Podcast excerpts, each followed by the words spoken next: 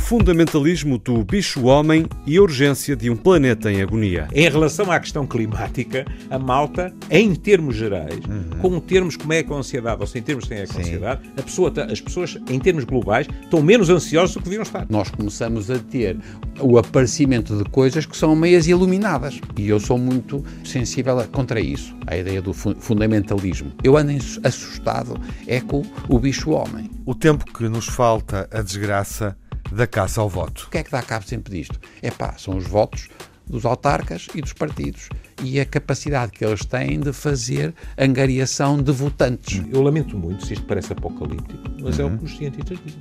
Não há nenhuma garantia que nós ainda vamos a tempo. Tic-tac, tic-tac, tic-tac, tic-tac.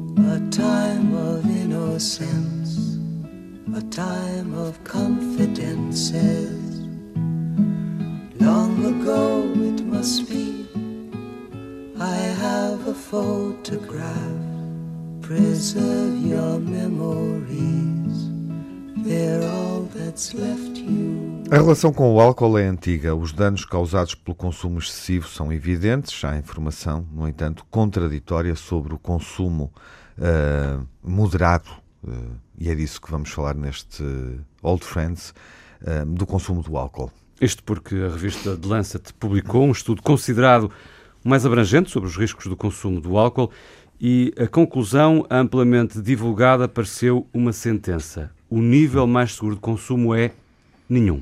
No entanto, uh, se utilizarmos a revista The Lancet como referência, uh, estes dados contrariam um outro estudo, publicado pela mesma revista, onde era observado, enfim, uh, na década de 90 do século passado, que os franceses tinham um risco muito menor de morte por doença cardíaca coronária do que pessoas de outros países desenvolvidos consumindo altos níveis de gordura saturada.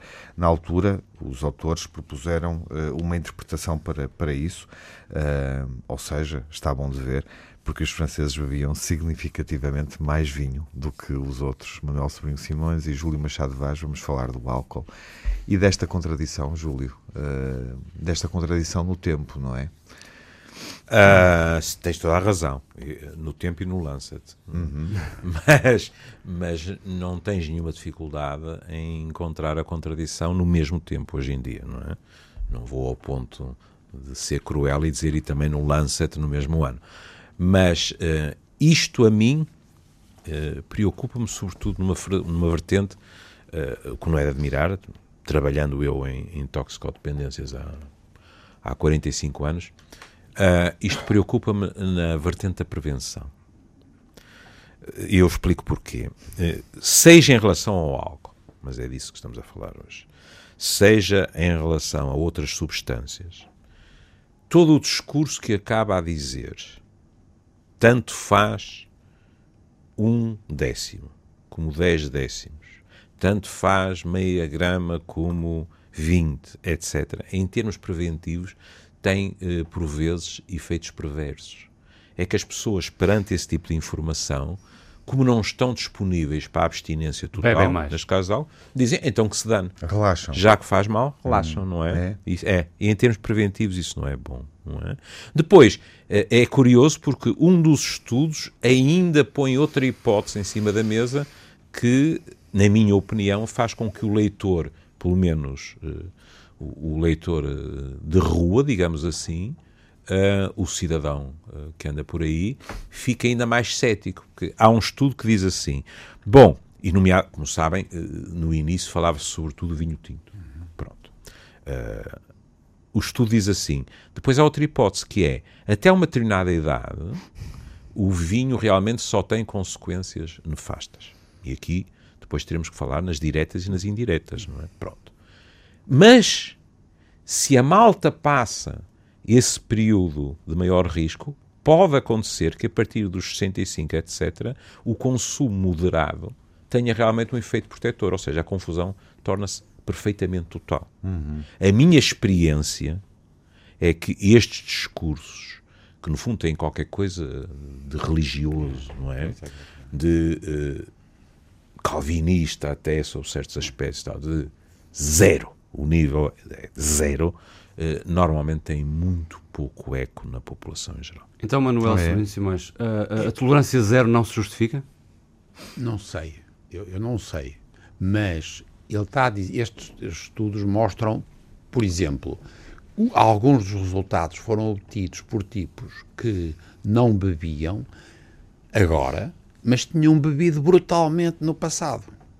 A primeira, logo é o primeiro confundo, a confusão, a primeira confusão era de chamarmos tipos que não bebem agora, esqueceram-se de ver se os tipos tinham bebido muito no passado. E alguns eram os tipos que bebiam desalmadamente. Portanto, isso é um primeiro confundo, é uma, uma confusão óbvia. Para mim, destes trabalhos que o, o- o Júlio está a falar, os melhores para mim são aqueles que são feitos em termos quantitativos e sem terem nenhuma decisão se é ou não é possível um tipo ser abste- abster-se de ser um um bebedor de álcool, o que os tipos viram foi, se fizerem um estudo decente e verem as quantidades por peso de, de álcool por dia, por semana, por mês, e fizerem assim um... Epá, não há dúvida nenhuma que tudo isto faz sentido.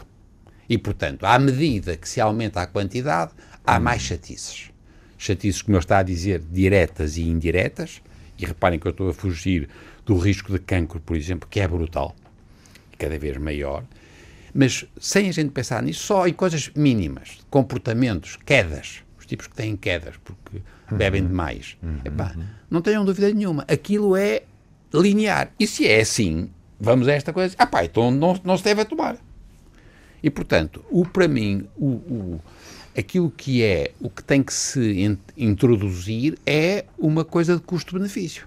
Isto é, a razão porque a gente gosta de beber álcool, eu, por exemplo, gosto de beber, e gosto, não- felizmente não gosto de beber muito, mas é porque eu tenho outros prazeres. Mas não é porque me estou está a fazer bem à saúde. Percebem? Eu não, eu não bebo, eu não bebo como medicamento. Embora também haja médicos que muitas vezes dizem que um copo à refeição até eh, é bom para a saúde. Não, isso é, é verdade. É E, verdade. portanto, nunca, mas nunca, vemos um nunca ninguém destes. demonstrou, É, nunca ninguém em termos de essa, saúde, essa é a perplexidade. O Não. estudo introduz essa perplexidade, não é? Porque, mas ó, porque Tiago, em- não há. Em termos de pessoa, é pá, ninguém melhora.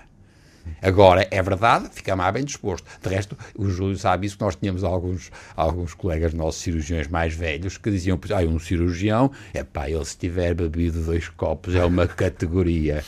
O homem se não tiver bebido dois copos, é pior. Não pode ser, isto não é verdade. Dizer, isso não é verdade, quer dizer, é uma construção. Atenção, agora, porque ele tem outras qualidades que desenvolveu. Portanto, é, o que a gente está aqui, é, isto é muito complexo. É. A avaliação, por exemplo, do ato médico é muito complexo. Isto é, uma pessoa que está a ver se ele está ou não a ser um bom cirurgião, do ponto de vista técnico, é uma coisa. Por exemplo, ele criar um bom ambiente na sua equipa cirúrgica, se ele tiver bebido dois copos, pode ser. Então pode ser que o ajudante e a, a senhora Fiquem que perturbados. Não, Percebe? Não. melhor, não é? Melhor Certo. Que a equipa funcione. Exatamente. Exatamente. A equipa. Contra a alegria e contra o empenhamento. Exatamente. Mas estão a perceber, portanto, e, e- e a gente está a avaliar como se fosse uma coisa só, e portanto, onde eu quero chegar é o seguinte: eu não tenho dúvida nenhuma que para um tipo, em termos de saúde, agora saúde orgânica, da cirrose, a gente não deve beber álcool nenhum. Para, para conduzir, o ideal é não beber álcool nenhum. E aqui um parênteses, que é, nós estamos sempre focados, e bem, na questão da presença do álcool quando falamos dos acidentes, e, e já tivemos números, do- para variar, desencorajadores do primeiro semestre, é? menos acidentes, mas, mas mais mortes, é? e no entanto, dizemos com grande eh, facilidade e rigor, diga-se passagem, que estamos numa sociedade sobremedicada e há muito menos menção ao facto de se aquelas vítimas também têm, por exemplo, benzodiazepinas ou antidepressivos dentro, que é um efeito cumulativo. Nós temos pessoas que têm acidentes e que depois se vai ver, e além de álcool, também há um calmante, também há um antidepressivo, tudo a puxar para o mesmo lado, que é aquela fração de segundo do reflexo está identificado. É? E isso é obviamente complicado. Depois, o, o Manela introduziu uh, desde logo uma questão importante, que é nós não podemos discutir o álcool sem primeiro assumirmos algumas coisas. Que é, o álcool é a droga oficial da nossa cultura. Porquê é que eu digo isto? Porque muitas vezes culturas diferentes têm drogas diferentes. Brinda-se à saúde com álcool, não é? O álcool é sangue de Cristo. Não precisamos de ir mais longe, não é? Nós vamos à missa e um copo de vinho, ou uma taça de vinho, Sim. desculpa, não é um copo, é uma, uma taça, taça, de vinho, claro. num determinado momento é vinho, ponto. É. Depois tem um efeito simbólico poderosíssimo, não é? Pronto, como o pão, diga-se passagem, não é? Uh, não sei se alguma vez ouviram essas histórias, mas a ganapada de vez em quando diverte-se, ou divertia-se, penso que ainda se possa divertir, a ir roubar hóstias. Uhum. E isso não é problemático, porque aquilo é farinha com mais qualquer coisa, porque não está consagrado. Depois não é a mesma coisa, depois é o corpo de Cristo. É? O álcool, sendo a nossa droga cultural, é extremamente difícil convencer as pessoas de que, olha, quando vocês leem as notícias nos jornais, e para não pensarem que eu, e tenho certeza que o Manuel me acompanha nisto, que nos estamos a pôr de fora como técnicos, às vezes a notícia no jornal transcreve um documento oficial de técnicos. E há uma variação em Ré menor de um título que, no fundo, o que é que diz? O álcool e as drogas, ou pior ainda, o álcool e a droga, uhum. que é uma coisa que não existe, é uma entidade que paira. É? A droga, isso não existe, existem drogas. Quando nós dizemos o álcool e as drogas, quer queiramos, quer não, já estamos a estabelecer uma diferença. Quando há a droga que mais mata neste país é precisamente o álcool. Uhum. Acontece que o álcool é legal, um, e é a nossa droga de escolha. Vocês atravessam para o norte da África e não é assim. Mas também distinguimos o álcool e o tabaco. O tabaco, também. o tabaco claro, sim, sim, sim, sim. Mas atenção, a relação com o álcool é muito mais antiga. Uhum. É, e, é, exatamente. É muito antiga, é transversal, portanto aparece em muitos sítios, o que significa que foi a descoberta foi acidental e em todos os sítios foi muito boa. É difícil arranjar uma coisa melhor. Por acaso também é verdade com o chocolate, é verdade também com o café. E, portanto, isto é, é ele tem razão numa coisa, quer dizer, tornou-se a, a, a coisa mais apetitosa porque nós gostamos muito do álcool. E isto percebeu-se em civilizações muito diferentes, com muitas origens e com uma, uma forma quase, quase acidental da descoberta em variadas coisas que são fermentadas. E eles perceberam que aquilo dava uma, uma substância e a pessoa sentia-se muito bem. E, portanto, não é Darwin, nós temos sempre aquela ideia que a gente selecionou as coisas porque ficámos mais aptos do ponto de vista sexual. Ele pode não falar sobre isso, porque ele sabe muito disso. Parece que até há, há grandes discussões sobre. É, é melhor dizer reprodutivo. reprodutivo. Nos aspectos reprodutivos, não é verdade. Mas é verdade que as sociedades que começaram a utilizar o álcool tinham uma felicidade extraordinária e, portanto, foi considerada uma coisa muitíssimo boa. De resto, é por isso que tem graça, porque o tabaco é exatamente a mesma coisa, porque era também ótimo.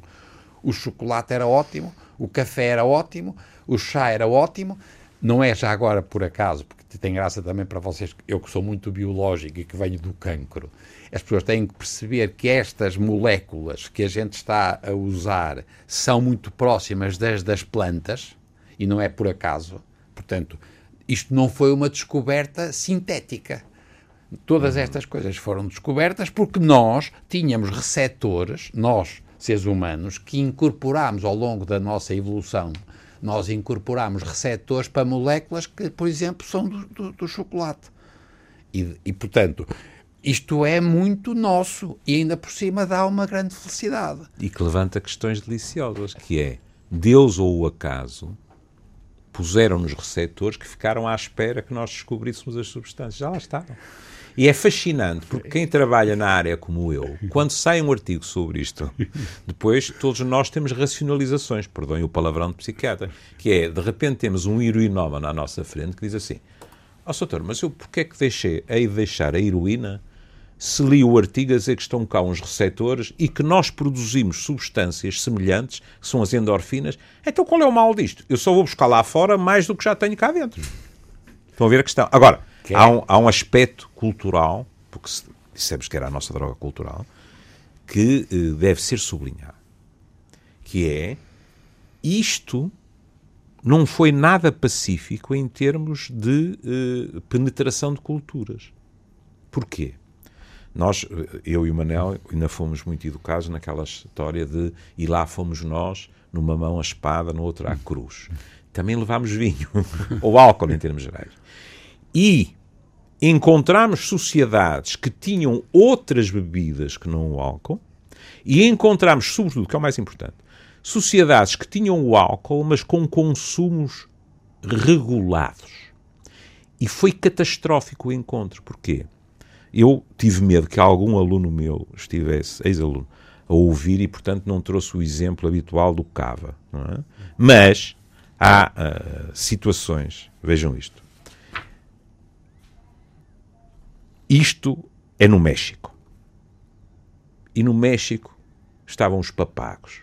E os papagos tinham em cerimónias religiosas, não é por acaso que isto vem do Dionísio, essas coisas todas, consumos brutais de álcool de tal maneira brutais, eu achei esta história uma delícia, que os homens pintavam as sandálias por baixo de vermelho, quando, iam, quando caíam bêbados como tortos, aquilo tinha, dava um prazer estético, havia-se os pezinhos vermelhos, etc. Mas era só naquele contexto da cerimónia religiosa. Depois chegámos nós. Chegámos nós.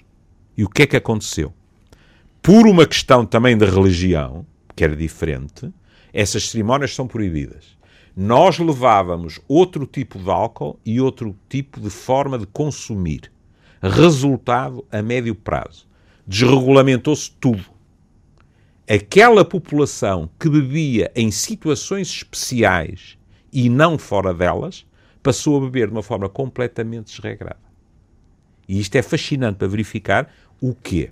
E se quiserem podemos discutir isso. É que mesmo nós que temos o álcool como droga entre aspas, oficial, não somos todos iguais. Temos sociedades mais permissivas, temos sociedades ambivalentes, é a classificação clássica, e outras que são pouco. E isso tem consequências, se vocês repararem, até nos espaços em que normalmente se bebe. Vocês vejam, os mediterrâneos, os espaços de beber dos mediterrâneos, isto agora está tudo misturado, como é evidente, os espaços de beber dos mediterrâneos foram sempre espaços muito mais abertos. A tasca. Hum? Uhum. Cá fora ao sol, Na esparramado. Claro, com efeito de género. Deixemos hum. histórias. Não é? Claro. Não é por acaso no alcoolismo, muitas das mulheres têm ainda hoje a garrafa na cozinha por baixo da, da, da banca, não é? Porque o olhar da sociedade é muito mais uh, fechado. Em contrapartida, em sociedades que eram mais ambivalentes, a filosofia era mais a do pub. Aquilo estava fechado sobre si próprio e ali ia-se para beber. Para beber especificamente, sim. Eh, só para terminar, o que acaba numa coisa que o Manel também disse, que é isto sob certas. Quando ele disse isto é transversal, é fascinante verificar que o álcool tem um efeito, entre aspas, democratizante. Quando a malta bebe, as classes sociais, as classes económicas, etc., há um efeito igualitário. Já agora, Sim. um estudo de abril deste ano revela precisamente isso, que a saída da crise uh, aumentou o consumo de álcool, as mulheres passaram a beber mais, os jovens e uh, os homens uh, na faixa etária acima dos 45 anos. É, e nos países nórdicos eu assisti sempre esta ambivalência, quer dizer, aquilo era muito marcada pela ideia de que é uma coisa que não é boa, as, vai-se era, havia um monopólio, ainda há em muitos países do norte, nórdicos, há algum monopólio, ou mesmo monopólio, e eles eram, é muito interessante porque eles traziam eh, traziam as garrafas em, em, em sacos, na altura era plástico, agora provavelmente vão ser transformados, mas cinzentos. E as, as, os sítios onde se vai comprar o vinho Monopolet é, tem, tem cortinas, portanto ninguém vê comprar álcool e as pessoas saem com. Porque não é socialmente aceito. É Ou é menos, é, é, pelo menos. Não é. É, é, a, tal, a tal ambivalência. É Porque aqui nós vemos frequentemente os jovens, já de garrafa na mão às claras, a consumirem sim, álcool e muitas vezes misturado, sim, é. não é? Bebidas misturadas. E, e, é por isso que, se tu fores ver artigos científicos de há 15 e 20 anos atrás, vês nas conclusões os autores a dizerem assim: começa a verificar-se em Espanha. Hum, uma pessoa fica sempre, nessa altura, fica sempre à espera que se diga assim, na cidade de Lisboa, é? porque eles tinham muito esses problemas geográficos, começa a verificar-se em Espanha efeitos miméticos da maneira de consumir inglesa, e o que era? Era o início do botelhão. E eles diziam, vamos ver o que é que vai acontecer se isto se normaliza. Acertaram em cheio. O botelhão hoje, como aqui às vezes, basta dizer-te isto. Quando eu comecei a ensinar, nunca me aconteceu que, numa turma de alunos à conversa, calmamente, alguém me dissesse, e sobretudo rapazes, como é evidente, o que a partir de uma certa altura me passaram a dizer, que é, à quinta-feira saímos para beber. Ou seja, a dimensão convivial perde-se. Uhum. Perde-se. Já não é beber, por exemplo, com o comer, não. Grande parte das vezes já não se come nada. Vai-se beber e beber até cair. É para apanhar a moca. Isto é um registro que é completamente diverso, como tu podes compreender, de o batizado, o casamento, com uma data de horas, um tipo bebeu demais, diz é melhor não ir para casa a guiar e tal e tal. Isto é a procura de um determinado efeito do álcool. Mas deixa-me só contar, porque eu tive essa experiência, eu tive muitas vezes na, na, nos países nórdicos, e havia, por exemplo, o cocktail dos médicos, porque os médicos podiam comprar álcool etílico. Tinham direito a uma certa quantidade de álcool etílico comprado pelos médicos privados. E fazia-se o cocktail, era com álcool etílico, depois metiam uns sumos de, de fruta e a gente bebia aquilo. Porque, exatamente. Não, não, não é Cuba livre nenhuma, é etílico que é, chama-se o cocktail dos senhores doutores ou dos médicos. E é interessante porque, em alguns países, houve chatices muito grandes quando houve aldrabá. Ah, no fundo, não tiveram culpa nenhuma os países nórdicos, mas compraram, pensavam que era álcool etílico, que era metanol, e eles ficaram cegos. Porque a sedução de ter uma coisa muito forte, álcool, e depois pôr uns, uma, umas coisas que dão frutos e tal, era de tal maneira grave do ponto de vista social que também havia esta ideia de ser ambivalente e não se devia mostrar. Mas nós sabemos que nas festas, apá, vamos beber o cocktail de, dos, dos senhores doutores. Agora, tem muita graça, agora pelo outro lado, é nos japoneses, em que eles, e agora aqui tem graça porque a gente não pode falar em raças, porque isto aqui não é, não é, uma, não é uma raça, não tem nada a ver com uma raça, mas é verdade que nas populações japonesas eles estão muito maus a metabolizar o álcool. E aquilo faz-lhes um mal horrível. E, portanto, um japonês normal, mais de metade, não sei qual é a porcentagem, tínhamos que ir ver, mas, mas é uma porcentagem muito elevada, acho que é mais de metade. Eles ficam muito vermelhos e sentem-se muito mal bebendo. E é interessantíssimo a gente chegar a qualquer sítio e, e, e, começar a dar e ver o ar aterrorizado, porque é considerado socialmente, eles não podem dizer, não posso, porque eu sou doente. Hum. Não, eu sou doente. E agora voltamos à mesma coisa. Nós estamos a falar de coisas que são muito naturais. E, portanto, nós estamos. E todas estas. E, eh, o cannabis podemos também discutir. Tem, agora, encontraram-se há 10.500 anos, já havia sementes das plantas. Já havia gente que tinha percebido uhum. que aquilo era bom. Uhum. Tudo isto, para mim, o que tem começou muito do, do, do, do, lado das coisas orgânicas. Estas evoluções são de uma, de uma, área que eu acho extraordinária, mas não sei nada, que é como é que a gente ficou tão sensível à importância do prazer.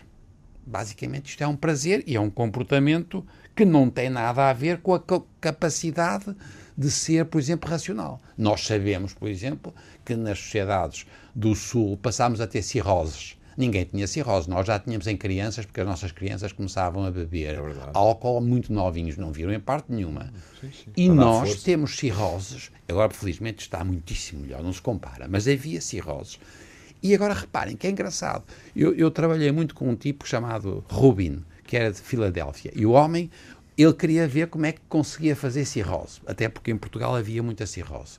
E ele acabou por conseguir uma cirrose em orangotangos, porque é dificílimo fazer, o que significa que não é só o álcool. Agora é, são as infecções associadas, é a desnutrição, são, não sei se estão a ver, portanto, quer dizer, quando a gente agora passa do domínio do prazer e do álcool e passa para doenças orgânicas, o homem é realmente o animal preferencial, porque bebe muito e bebe uhum. disparatadamente, mas simultaneamente faz outras coisas. E uh, o fim é a cirrose. A cirrose é uma doença horrível. E praticamente não é possível reproduzir nos animais experimentais. Que é engraçado. E, pronto, eu, eu, eu lanço o mote e tu depois falarás, se não for hoje, para a semana. Duas questões. Falámos nos japoneses. Hum, também é, é bom não esquecer que há diferentes capacidades de metabolização entre homens e mulheres. Desde logo, não é? Hum? E depois outra questão que uh, uh, tem lógica, mas quando me foi relatado eu fiquei admiradíssimo. Quando, eu me formei em medicina, era uma experiência, aliás, uh, sinistra, porque o doente cirrótico, quando se aproximavam os alunos, fugia para o quarto de banho. Vocês podem imaginar o que é, de repente aparece o assistente com os corvos que querem aprender e que querem palpar. Ora, aquilo dói.